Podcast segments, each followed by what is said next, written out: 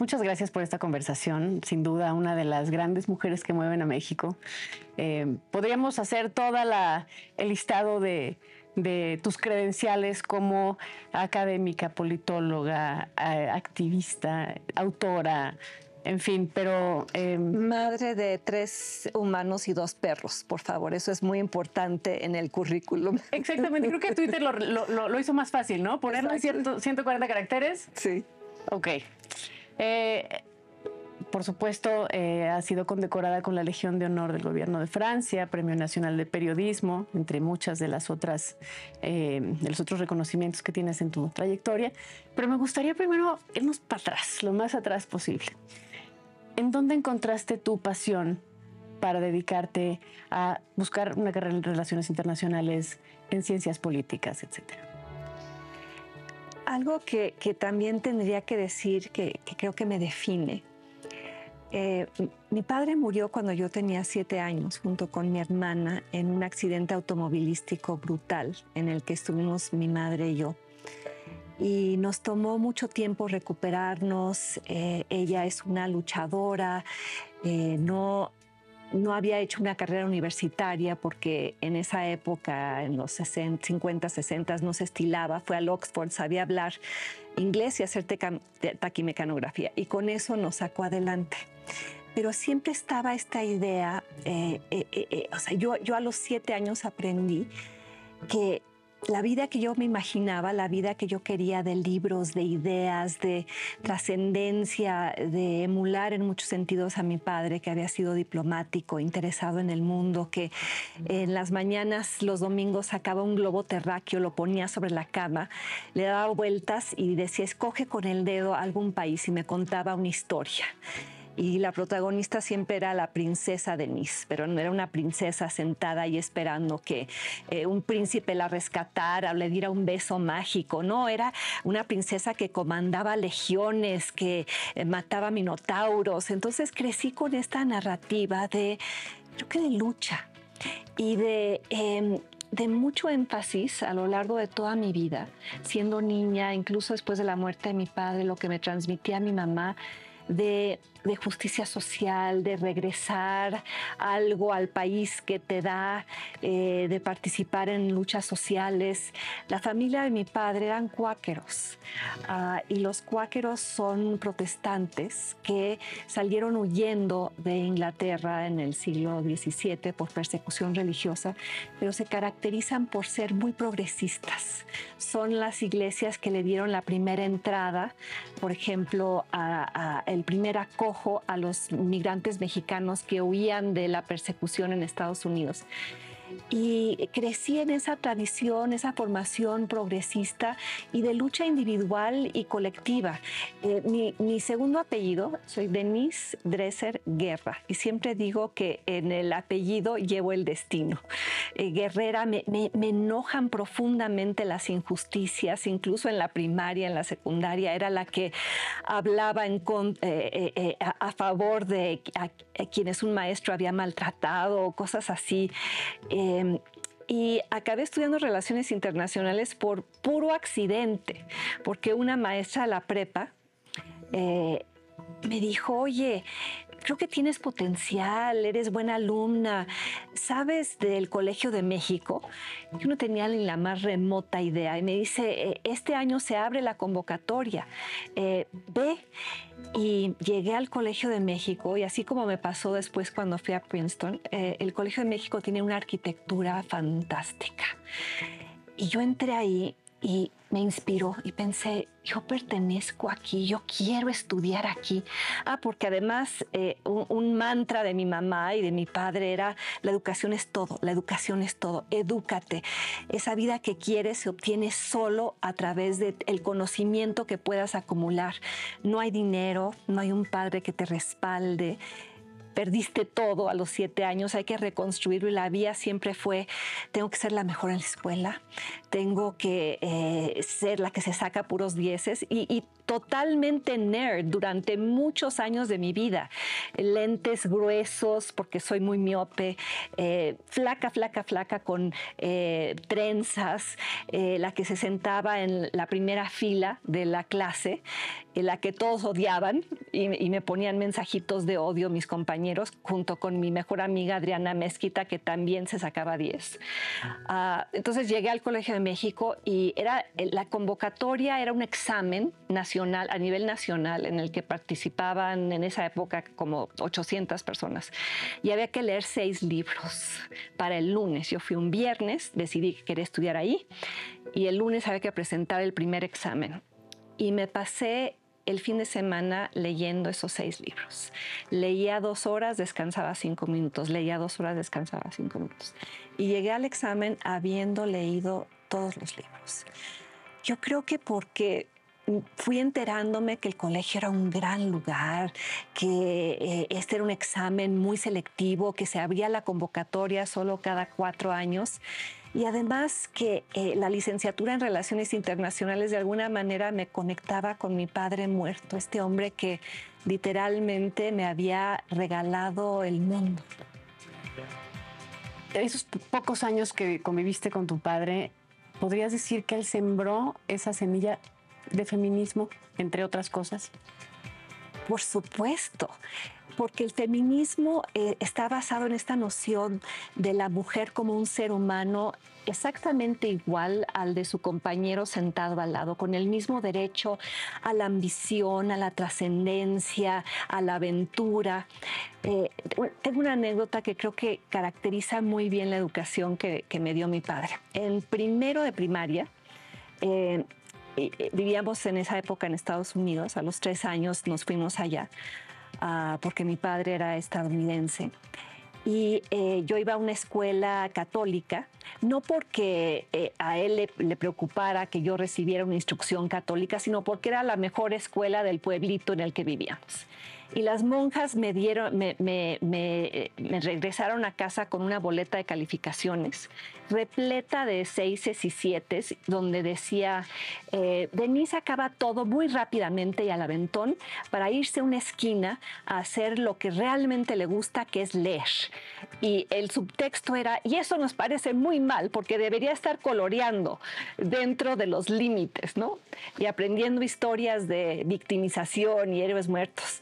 Y mi padre, recuerdo que me felicitó. Me dijo, la lectura es la gran plataforma, la lectura, la pasión por los libros. Yo crecí en una casa, aún después de que muere mi padre, ¿qué es lo que me hereda? El amor a la música, el amor al arte, los libros. Aún en las pequeñas casitas en las que vivimos mi madre y yo, todo repleto de libros siempre. Y, mi mamá, creo que al sentir la ausencia de mi padre, quería transmitirme eso, la pasión por la cultura, por el conocimiento.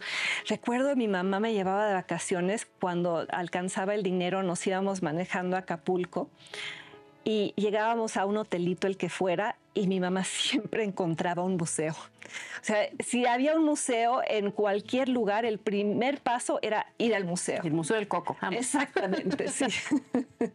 Y, mm, recuerdo, eh, alguna vez le pregunté a mi padre sobre qué era la religión y me dijo, pues, ¿por qué no averiguas por ti misma? Te voy a llevar a una sinagoga, te voy a llevar a una mezquita y tú decide qué, qué quieres ser. Y creo que eh, esas lecciones de libertad, de pensamiento libre, de independencia, de, de, celebrar que yo marchara al ritmo de mi propio tambor sentada ahí en la esquina leyendo, y que eso le pareciera más importante que lo que las monjas exigían, eso te va formando. Eh, y además ser la, la, la, princesa guerrera de historias en las que combates al mal, bueno, yo después cuando leí El Señor de los Anillos entendí mi verdadera vocación, que era eh, combatir eh, eh, todos los ogros y combatir todos los orcs y combatir los dragones. Esas historias de niña y, la forma en la que me educaron, pues me hacen ser quien, quien soy. Esa guerrera provocadora, irreverente, que no le tiene miedo a casi nada. Tener una opinión, tener una voz ¿lo consideras algo provocador en nuestros tiempos?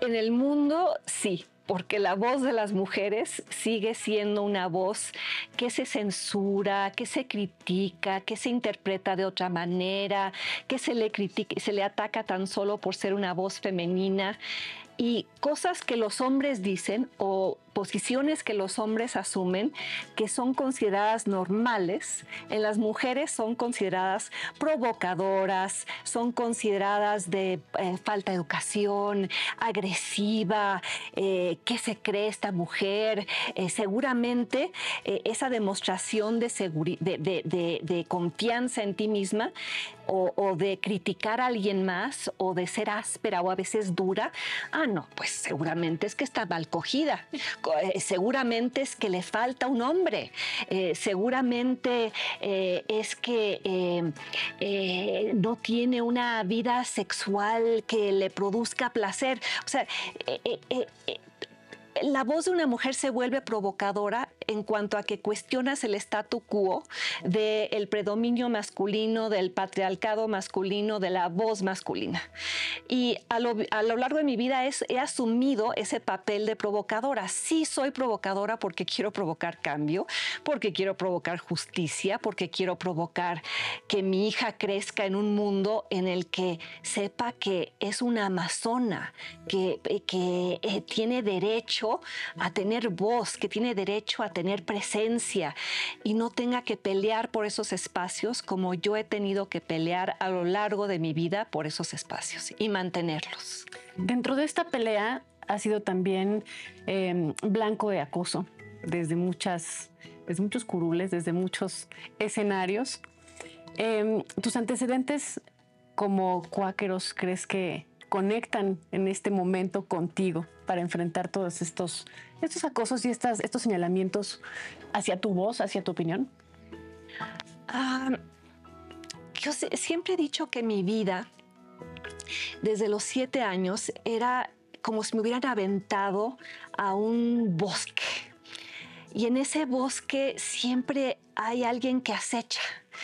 Eh, eh, y, puedes pensar, pues, eh, un enemigo con un rifle, alguien con un arco, alguien, eh, un arco y una flecha, alguien con un machete. Eh, no quisiera transmitir que mi, que mi, vida ha sido dura, aunque ha tenido momentos muy duros, eh, esos golpes que son como la ira de Dios, dice César Vallejo. Pero yo aprendí desde niña a ir en ese bosque y a tener las armas suficientes para irme defendiendo, porque la lucha empezó a los siete años, no empezó a los 25 cuando terminé el Colegio de México. Eh, la vida para las mujeres en México y en el mundo es complicada. Eh, ser una profesionista que tiene una opinión en el ámbito político mayoritariamente masculino no es fácil. En el Colegio de México éramos eh, tres mujeres y veintitantos hombres. Entonces, eso ha sido eh, el, el leitmotiv de mi vida. Eh, el que me acose ahora el presidente o Morena no es nada nuevo, o sea, es peor, es más vicioso porque ahora se reproduce en Twitter, se reproduce en las redes sociales, pero Carlos Salinas también me acosaba en su momento, ah, eh, eh, Enrique Peña Nieto me acosaba en su momento de formas diferentes, Mario Fabio Beltrones me acosó también, o sea, en el sentido de, de mandarme mensajes, de eh, de tratar de chantajearme, de eh, pedirle a sus partidos que me denunciaran en algún foro, meter algún tipo de litigio. Eso no es nuevo. Quizá la novedad es que ahora me siento más acompañada por mujeres de mi generación que también están alzando la voz, las jóvenes valientes, empoderadas, mis alumnas que son mucho más valientes de lo que yo era a su edad y he aprendido lecciones, bueno, me enseñan todos los días, me enseñan a saludar, a cómo hablar. Bienvenidos todos, todas y todes. y me enseñan a, acompañarlas en sus causas y en sus propias luchas. Y espero yo también haberles dado algunas lecciones y haber pavimentado el camino y haber quitado a algunos de esos hombres con arcos y flechas y rifles y demás que históricamente han acosado a las mujeres y las siguen acosando. Yo hablo desde el privilegio de estar sentada aquí, desde el privilegio de ser profesora universitaria, desde el privilegio de ser escritora en el Reforma y en Opinión 51 y en Proceso y, colaborar con Carmen Aristegui y en Foro TV, allá afuera están matando mujeres matan a nueve al día. Están acosando mujeres en las redes, en las calles, en las camas, en recintos profesionales. Eh, y eso no ha cambiado pero ahora creo que hay más reconocimiento de que eso existe, de que eso es terrible y de que solo las mujeres organizadas, feministas, peleándonos en las calles, huyendo del gas lacrimógeno, reclamándole a Claudia Sheinbaum que así no debe ser un gobierno progresista, ni autollamado feminista. Ni autollamados, que, que eso, eso, esa sí es la, es la verdadera transformación, no la de este gobierno, sino la transformación en la conciencia de las mujeres de México. ¿Qué opinas acerca de la idiosincrasia mexicana? Que a veces podemos ver el cambio disfrazado de, cosas que no son más que quimeras. Eh, pero justo en esta lucha y, en estos últimos años que sí pienso que justo esta visibilidad hacia la búsqueda por la equidad de género y los derechos humanos ha sido mucho más, em, mucho más visible, mucho más frontal. Eh, ¿Cuál es tu opinión acerca de la idiosincrasia? ¿Qué se necesitaría reestructurar desde el tejido social para realmente poder ver y ser testigos de un cambio de raíz? Yo eh, llevo varios años diciendo que el feminismo es la verdadera oposición en este país, el feminismo es lo verdaderamente transformador, el, feminismo es, lo que trastoca y cuestiona esas estructuras que mantienen a México maniatado, pero hacen falta muchos otros cambios. Eh, cuando hablabas de las quimeras, yo viví el sexenio de Carlos Salinas, donde eh, la narrativa era muy similar. México va a cambiar, esto es verdaderamente transformador. Eh, México va a ingresar al primer mundo, vamos a ser un país próspero. Luego viví la quimera del cambio de Vicente Fox, que muchos votamos por él por la promesa de cambio, que resultó que pues se casó con Marta Sagún, se acurrucó con el PRI, mimetizó muchos de los peores eh, vicios priistas, eh, llegó a acuerdos funestos con las televisoras y con los poderes fácticos, y luego viví el, un cambio terrible que ha continuado hasta la fecha, que ha sido el cambio de la militarización, que empezó con Felipe Calderón, se profundizó con Enrique Peña Nieto y se ha constitucionalizado con Andrés Manuel Obrador. Entonces yo ya no creo mucho en la palabra cambio, en la palabra cambio cuando la pronuncian los políticos, cuando hablan de cómo están transformando al país, porque yo en el aula enseño cómo los viejos vicios siguen ahí. Los viejos vicios que yo llevo muchos años como politóloga, analista, activista en la calle combatiendo. ¿Cuáles son esos vicios? El vicio de la opacidad, el vicio de la falta de rendición de cuentas, el vicio de la injusticia. A mí me dan eh, la Legión de Honor por eh, defender derechos humanos de mujeres, etcétera pero fundamentalmente porque alcé la voz en el caso de Florence Cassés, que fue injustamente apresada vía un montaje televisivo político y que finalmente fue liberada porque se dio una lucha eh, eh, dentro de la Suprema Corte por el debido proceso y la presunción de inocencia, cosas que se siguen violando cotidianamente, el viejo vicio del capitalismo de cuates. ¿Quién era el cuate encumbrado eh, durante el sexenio de Carlos Salinas? Carlos Slim. ¿Quién es el verdadero, el mismo cuate encumbrado en el sexenio de Andrés Manuel Observador? Carlos Slim. ¿Quiénes eran los poderes fácticos eh, con Enrique Peña Nieto? Las televisoras.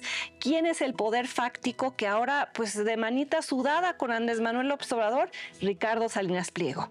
Que no me hablen de cambio cuando yo veo esas permanencias, cuando yo veo esas, eh, eh, eh, esos obstáculos estructurales que tienen que ver con el sistema económico, que tienen que ver con el patriarcado, que tienen que ver con nuestro absolutamente disfuncional sistema de justicia que encarcela a inocentes, que produce culpables, los está produciendo aquí mientras estamos hablando. La prisión preventiva oficiosa ha encarcelado a miles de mexicanos sin ser investigados porque alguien dijo que se robaron un taco o un gansito.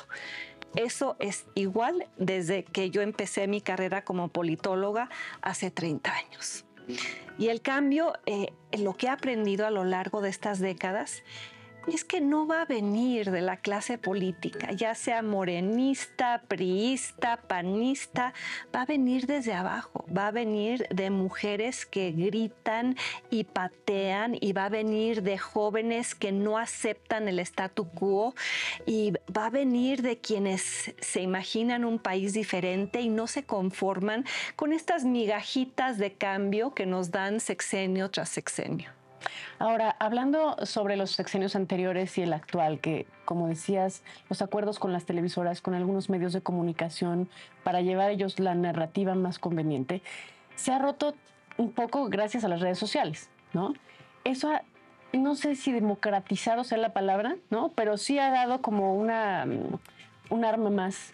Sí, eh, ha dispersado la posibilidad de producir contenido ha dispersado eh, eh, I, ha, logrado que el periodismo independiente tenga ámbitos en los cuales expresarse, que ya no sea a través de las plataformas políticamente pasteurizadas eh, o, en connivencia con la autoridad, con el gobierno en turno.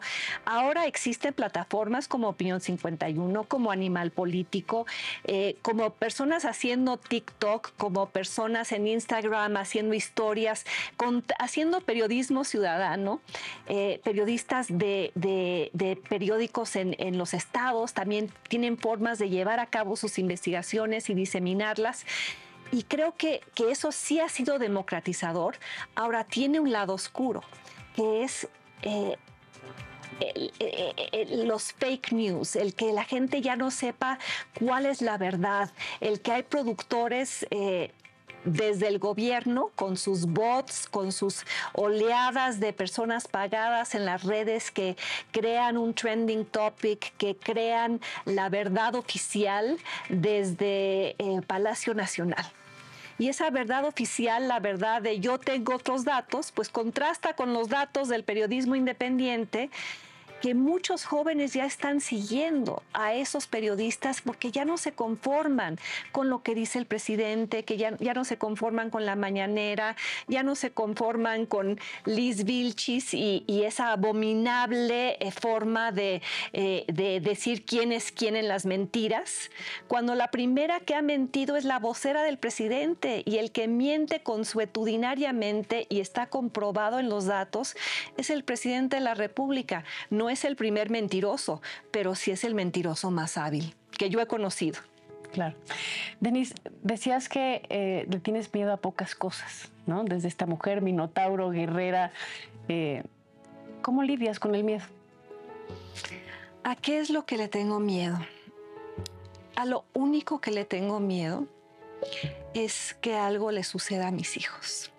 Yo no fui una mamá joven, tuve hijos a los 33 y luego a los 35 años, tuve gemelos. Entonces tuve mm, tres hijos en menos de tres años. Y no recuerdo esos años porque eran tiempos de cargar tres bebés en la noche, todos llorando, si alguno se enfermaba, contagiaba a los demás, viendo telenovelas mientras, mientras eh, mi marido cargaba un bebé, yo cargaba otro, la mujer que nos ayudaba, Chayito, que sin ella mis hijos no habrían sobrevivido su infancia.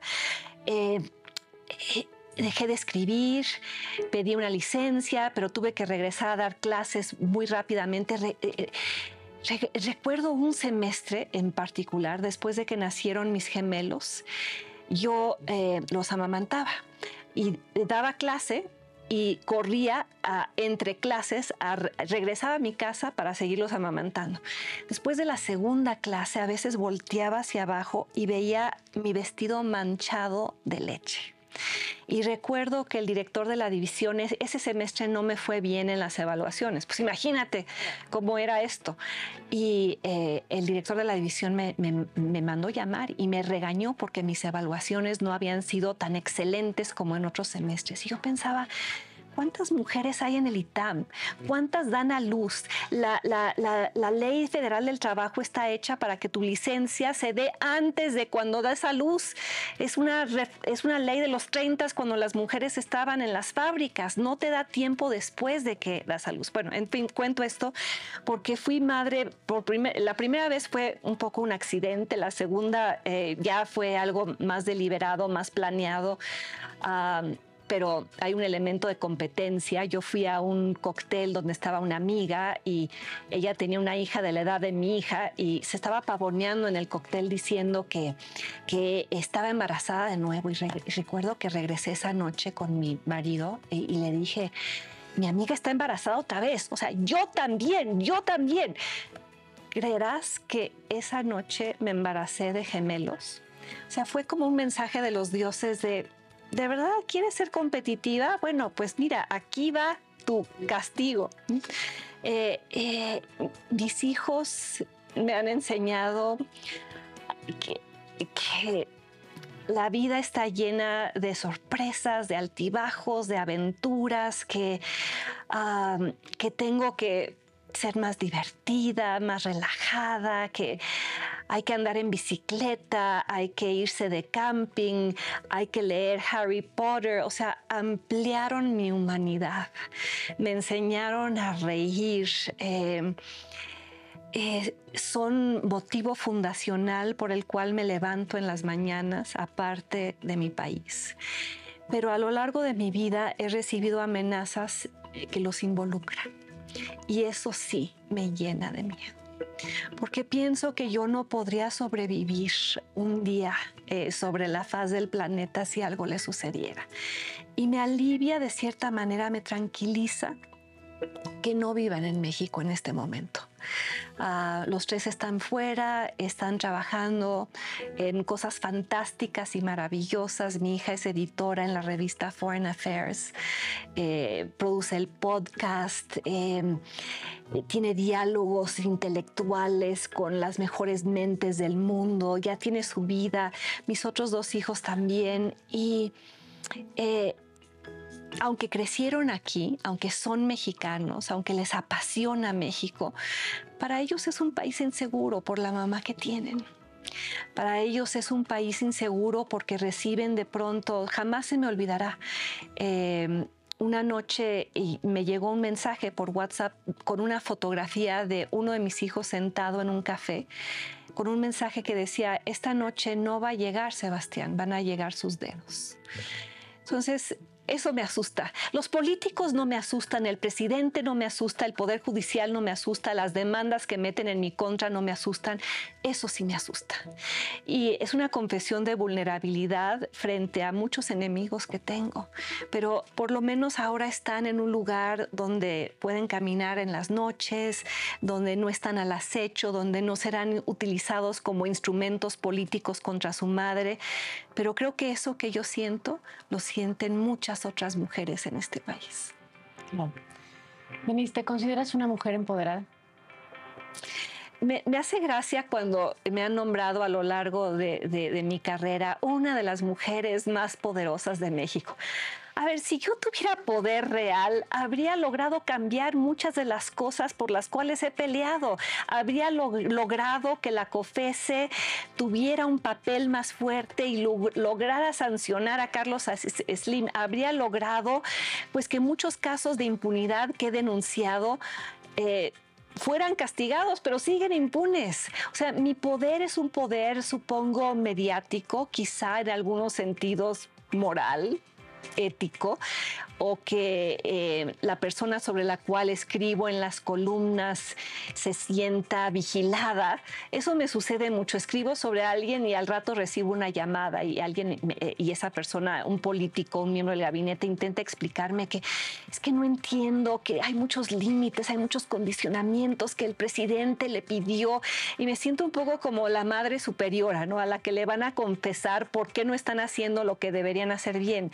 Pues es un poder difuso ojalá sea un poder de, enseñarle a mujeres que vienen tras de mí pues cómo hacer algunas cosas, cómo perder el miedo, usar tu voz, usar tu palabra, desenvainar la espada, eh, ser solidaria con otras mujeres.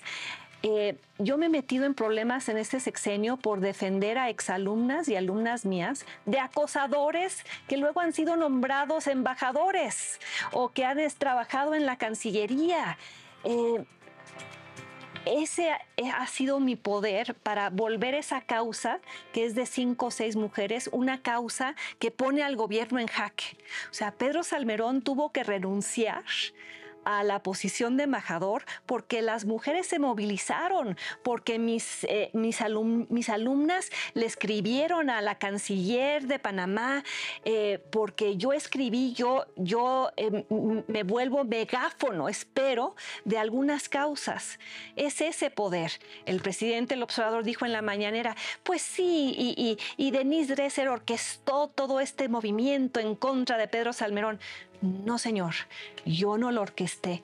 Yo acompañé a chicas que vivieron el acoso, a jóvenes que contaron el acoso, a, muchachas que denunciaron el acoso.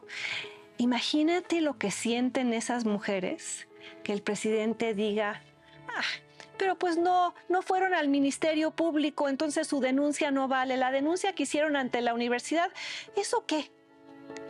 En un gobierno que se dice feminista, que presume su política exterior feminista, pero es la primera vez en mi historia como mujer, he ido a cientos de marchas por causas de mujeres, es la primera vez en la que me han gaseado.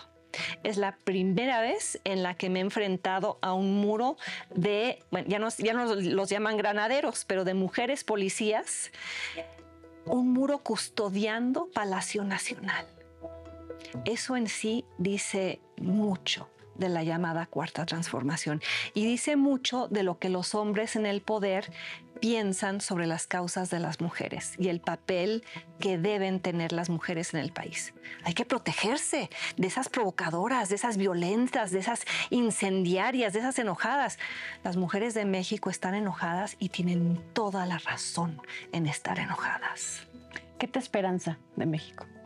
Mis alumnas, mis colegas, las mujeres que me arropan, las mujeres que me acompañan, Opinión 51, que sale a decirle al presidente no agreda así a Denise Dresser, porque cuando la agrede así, nos agrede a todas. Me esperanzan también mis alumnos, mis alumnes, porque veo en ellos ya una, no, no solo una nueva forma de hablar, una nueva forma de entender el mundo.